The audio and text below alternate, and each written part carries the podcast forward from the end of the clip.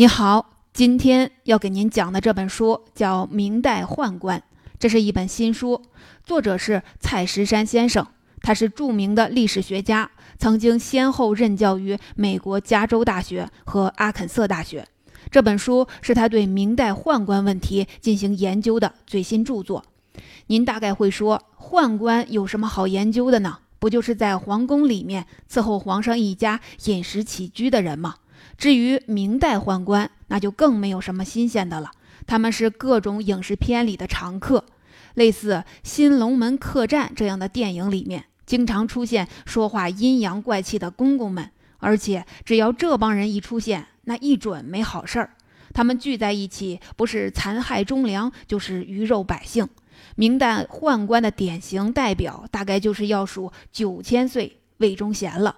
他嚣张跋扈，不可一世。不知害死了多少人，这么一群道德败坏的人，有什么了解的价值呢？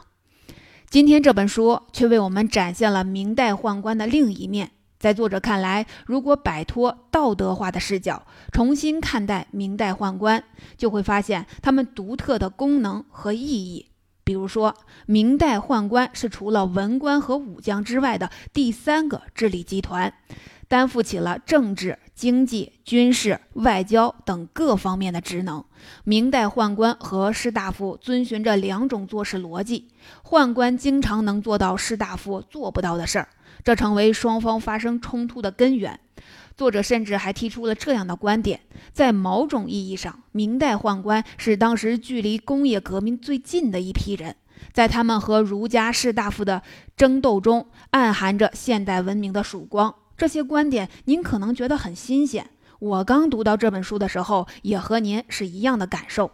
作者能够提出这样的观点，是因为他拥有长期海外讲学的经历，能够跳出传统中国的视角去重新审视明代宦官这个独特的群体。下面我将从三个方面来为您解读作者的观点：第一，明代宦官怎么就变成了文官和武将之外的第三个治理集团？第二，明代宦官和士大夫是怎样产生冲突的？第三，为什么说明代宦官和儒家士大夫的冲突里面暗含着现代文明的曙光？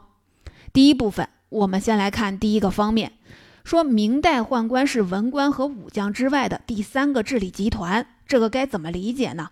这要通过对比才能看清楚。在明朝以前，哪怕是在宦官势力强大的东汉和唐朝。宦官的活动范围也局限在皇宫里。东汉末年发生过十常侍乱政的故事，这个故事后来也被写进了《三国演义》。当时有十个位高权重的宦官，被称为十常侍。十常侍想要杀掉大将军何进。他们在皇宫外根本没有势力，就只好假传太后的旨意，把何进骗进宫来才动手。但是到了明朝，宦官的活动范围并不局限在宫里，他们还担负起了政治、经济、军事、外交各方面的职能。比如率领船队下西洋的郑和就是一位宦官，他在下西洋这件事件中的角色，既是军队的统帅，又是国家的外交官。有意思的是，在明朝刚刚建国的时候，明太祖朱元璋对宦官特别的警惕，曾经下令禁止宦官读书识字，还在皇宫门口挂了一个大牌子，上面写着“内臣不得干预政事，违令者斩”。这里的内臣说的就是宦官。那问题就来了，朱元璋对宦官这么提防，为什么宦官后来承担起了那么多角色呢？这就要从朱元璋的儿子明成祖朱棣说起了。我们知道，朱棣是通过造反上位的。他本来是驻守北部边疆的燕王，后来发动兵变，率军南下，夺取了皇位。朱棣的王府里有好几位能干的宦官，在战争期间从事情报工作，立下了汗马功劳。郑和就是其中的典型代表。朱棣能够夺权，还有一个重要的原因是他在朝廷里有内应。朝廷上的官员受到儒家忠君观念的影响，不大可能做内应。宦官们没有什么心理负担，看到朱棣在战场上节节胜利，就私下和朱棣联系，暗中传递朝廷的最新动向。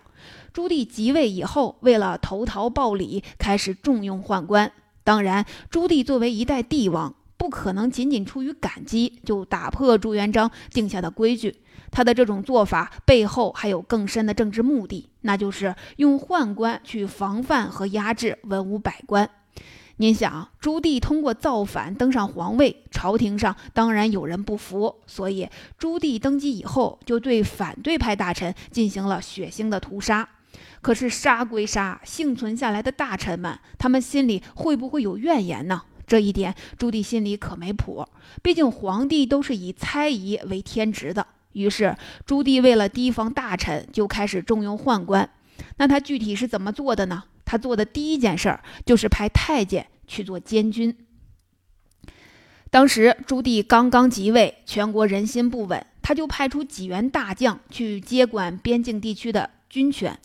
他对这些大将不太放心，就又派出几名心腹宦官跟过去一起监视他们。这就是宦官监军的开端。后来，朱棣从京城的军队里挑选出十四万精兵，组成一支精锐部队，叫做十二团营。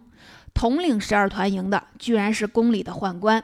于是，宦官监军渐渐变成了正式的制度。宦官系统的最高权力机构司礼监也渐渐取代了原来的兵部，成为最高军事决策机构。到了明朝第九位皇帝，也就是明孝宗朱佑樘在位期间，发生了这么一件事儿：兵部的最高长官、兵部尚书马文生客客气气的去拜访司礼监的最高长官，也就是掌印太监李荣，想和他商量一起去检阅部队的事儿。结果李荣那天大概是心情不好，拒绝见他，马文生只好灰溜溜的走了。您看这件事儿，说明司礼监压过兵部一头，成了最高军事决策的机关。除了让宦官监军，明成祖朱棣还有一项制度创举，那就是设立了东厂。东厂是一个特务机构，由宦官进行管理，专门负责监视文武百官以及一般的百姓。请注意，东厂还有一项重要的职能，就是监视锦衣卫。锦衣卫也是大家的老熟人了。他也是一个特务机关，是明太祖朱元璋设立的。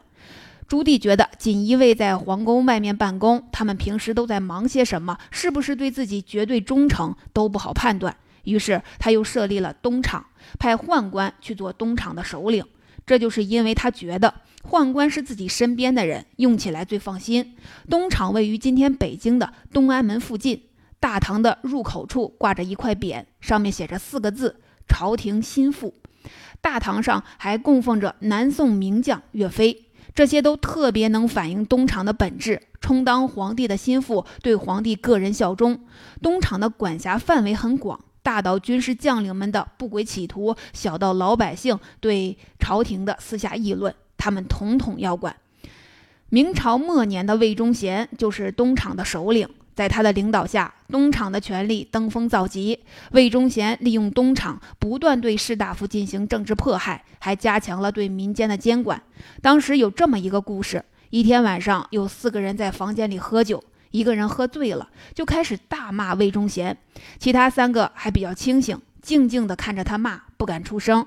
那人还没骂完，东厂的人就破门而入，把他们四个带去见魏忠贤。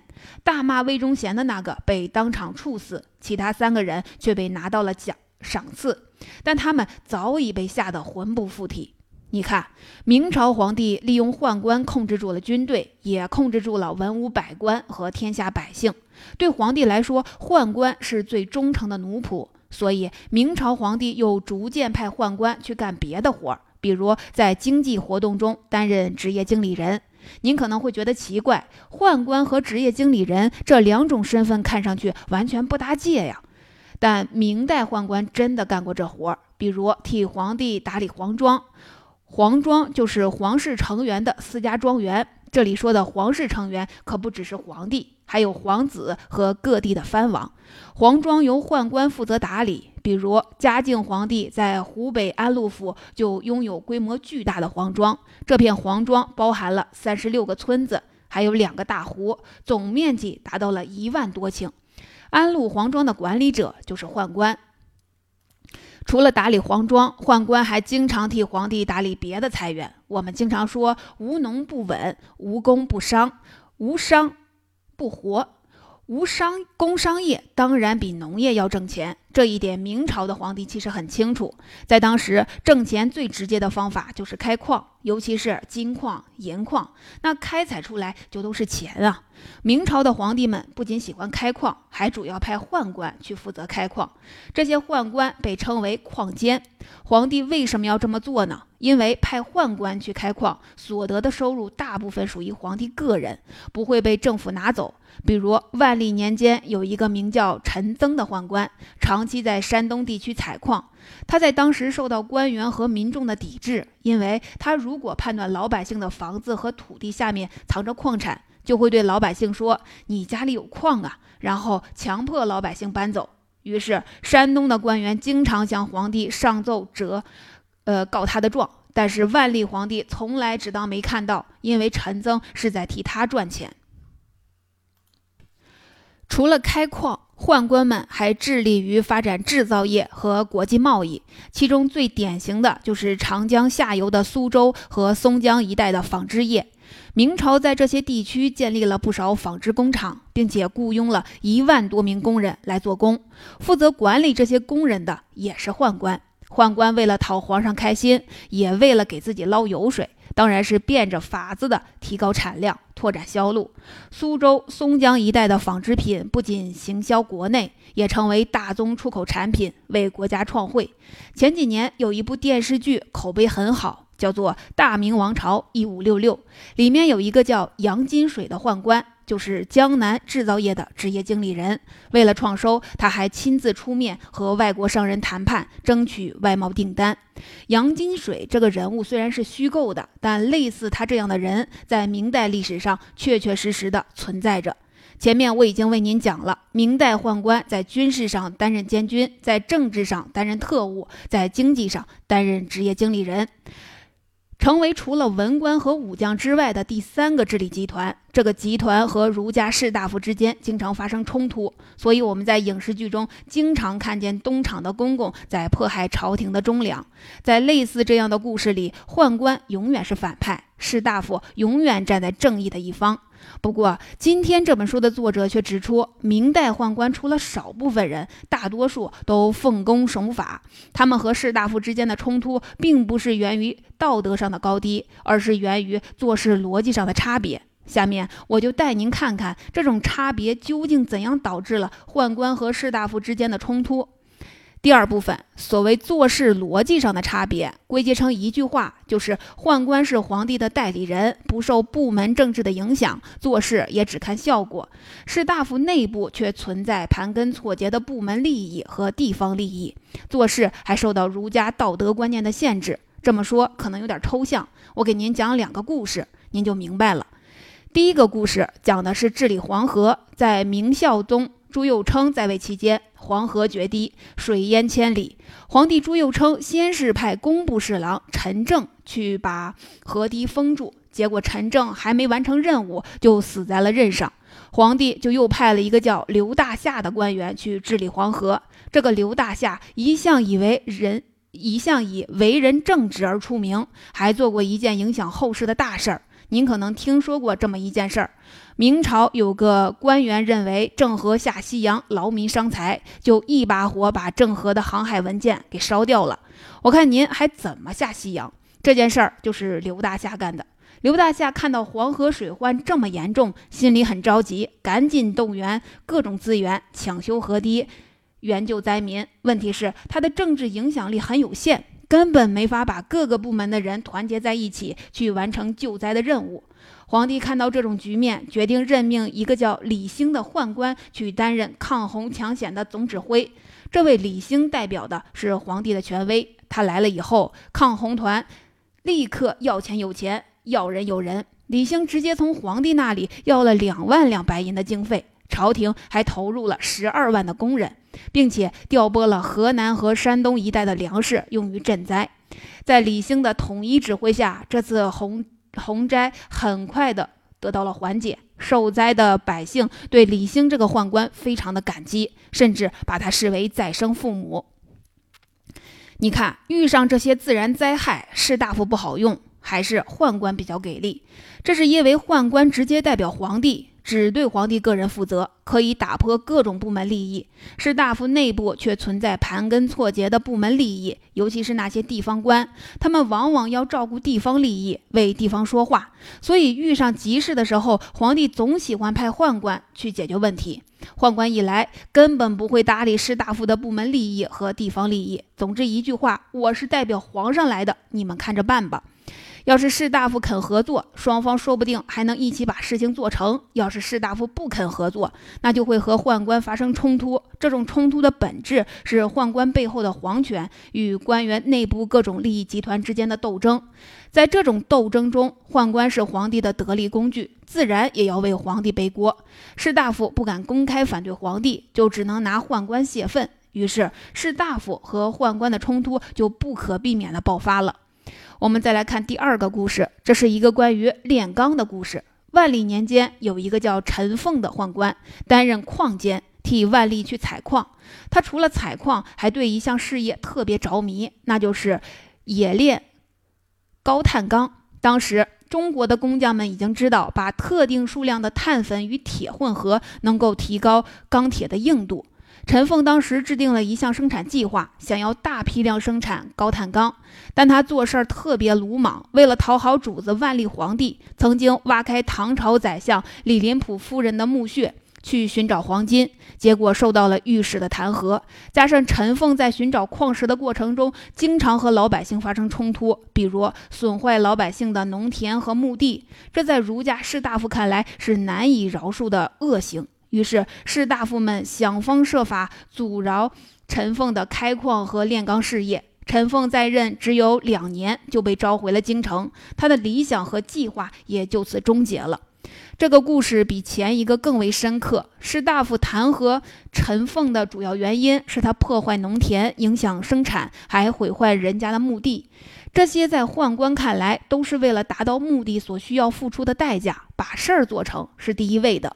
毕竟宦官没有受过儒家道德的太多熏陶，没有什么心理包袱。但这些事儿在儒家看来都是滔天大罪，因为儒家一来讲究民无恒产，则无恒心，要保护好老百姓的固定资产；二来讲究尊敬祖宗。现在你来挖人家的祖坟，这是绝对不能容忍的暴行。这种观念上的对立，也是宦官和士大夫产生矛盾的原因所在。总之。明代宦官和儒家士大夫经常发生冲突，这本质上是源于双方在做事逻辑上的差别。所谓做事逻辑，一是双方代表的力量不同，宦官直接代表皇帝，士大夫代表的却是部门利益和地方利益；二是双方的观念不同，宦官做事儿没什么道德包袱，只管把事儿做成；儒家士大夫却喜欢用道德尺度来丈量万物，在他们看来。宦官的行为简直如同禽兽，不能容忍。于是，宦官和士大夫的冲突也就难以避免地发生了。不过，知道了这种冲突是如何发生的，那认识还不够深刻。明代宦官和士大夫的冲突里面还暗含了现代文明的曙光，这又该怎样理解呢？接下来，我就带您去看看这到底是怎么回事。第三部分，刚才我说过。宦官做事儿不讲究道德，只看实际效果。所谓实际效果，一是向皇上交差，二是给自己捞油水。您可能觉得这是一种自私自利的行为，甚至有点缺德。不过您可别忘了，现代文明就是在自私自利的基础上发展出来的。所谓现代文明，根本基础在于工业化。说到工业化，就要说到工业革命。工业革命发生的标志是蒸汽机的发明。蒸汽机为什么会被发明出来呢？是因为工厂主们希望能够提高生产效率，满足不断提高的市场需求，赚到更多的钱。于是希望拥有一种产生动力的机械来取代人力。有了需求，才有发明，才有发明的大规模应用。蒸汽机就这样被发明出来了。其实不只是蒸汽机，在工业革命的起源地，也就是英国，一切新的财富被创造出来，都是源于人的自私自利。著名的经济学家亚当·斯密差不多是和工业革命同时代的人，他有一段名言，可以看成是对那个时代的总结。这段话您可能听过，他是这么说的：“我们的晚餐并不是来自屠夫、酿酒师或者面包师的恩惠，而是来自他们对自己利益的打算。”我们不能指望他们主动给我们好处，而只能说我们会给他们带来好处。这段话的意思就是说，别人为我们提高商品，不是出于对我们的同情，而是想为他们自己赚钱。一切社会财富都是这么制造出来的。明白了这个道理，我们再去看宦官和士大夫的矛盾，就可以看出更多的内涵。宦官做事没那么多思想包袱，注重实效，这反而使他们不自觉地走到了时代的最前沿。比如前面提到的宦官陈凤，他对采矿和炼钢都很感兴趣，但因为他破坏农田和墓地的行为遭到士大夫的弹劾，最终终止了计划。今天这本书的作者就指出，如果陈凤能够完全自主地投身到炼钢事业中去，中国说不定在明朝的时候就会出现类似贝塞麦这样的人物。贝塞麦是英国工业革命时期的一位工程师，他发明了转炉炼钢法，这被公认为是现代炼钢法的开端。作者还认为，陈凤破坏农田和墓地的行为，用当时的道德来衡量，当然是极其恶劣的。但如果明朝时的中国社会能够知道发展工业带来的好处，就会认为这是值得付出的代价。在欧洲工业化的历史上，破坏农田、迁移墓地都是再常见不过的现象了。您看，历史真的是特别奇妙。过去常常以负面形象出现的宦官，居然是离现代文明最近的一批人。站在宦官对立面的儒家士大夫，他们的形象也相应变得复杂起来。在当时，他们为民做主，弹劾宦官，这在道德上是无可厚非的。毕竟在传统观念里，夺人土地、挖人祖坟，你还有理了。但在客观上，他们的行为却扑灭了工业化的星星之火。儒家的道德本质上是农业社会的行为规范。其中有很多清规戒律都与农业社会的生产条件相适应，比如儒家鼓励节俭，反对浪费，这是因为农业社会生产率很低，对环境的依赖程度又很高，总得存点余粮防范灾年吧。再比如，儒家提倡孝道，注重家庭，这是因为农业社会是定居社会，一个大家族长期住在一起，可以互相帮助，那当然看重亲情。但是工业化就是要改变农业社会的许多传统。比如，工业化就是要鼓励人们去消费，这样才能拉动工业的增长。工业化就是要打破原有的家庭关系，让农村里的青壮年进城打工，成为工业发展所需的劳动力。骨肉亲情在这个时候只能降为次要了。工业化能够给人类带来文明和财富，但工业化的过程就是这么残酷。这些道理，明代的士大夫当然不可能理解。他们所奉行的儒家道德，无形中成为了工业化的阻碍。而宦官做事没有道德包袱，只知道自私自利，反而不自觉地成为了先进生产力的代表。从这种意义上讲，明代宦官和儒儒家士大夫之间的冲突，已经孕育着现代文明的曙光。但是，古代中国的史书毕竟是儒家士大夫写的。在他们笔下，明代宦官几乎变成了妖魔鬼怪。关于明代宦官的真实面目，还有待后人去进一步的挖掘。总结，好的，这本书就为您讲到这里。下面总结一下今天的知识要点：第一，明代宦官是除了文官和武将以外的第三个势力集团。他们除了在宫廷中侍奉皇帝，还在军事上担任监军，在。在政治上充当特务，在经济上担任职业经理人。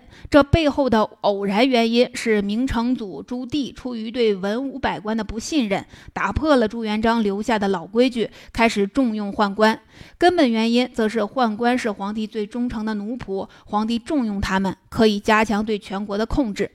第二，明代宦官和儒家士大夫之间的冲突，不是由于双方道德品质的高下，而是由于做事逻辑的差异。宦官只对皇帝个人负责，同时没有道德包袱；儒家士大夫的背后却存在盘根错节的部门利益和地方利益，同时还受到儒家道德的制约。这种做事逻辑上的差异，导致了双方经常爆发冲突。第三，明代宦官和儒家士大夫之间的冲突中，还孕育着现代文明的曙光。宦官做事儿自私自利，没有道德包袱，这使他们不自觉地成为先进生产力的代表。儒家士大夫喜欢用基于农业社会的儒家道德丈量一切，这导致他们反而经常成为工业化的阻力。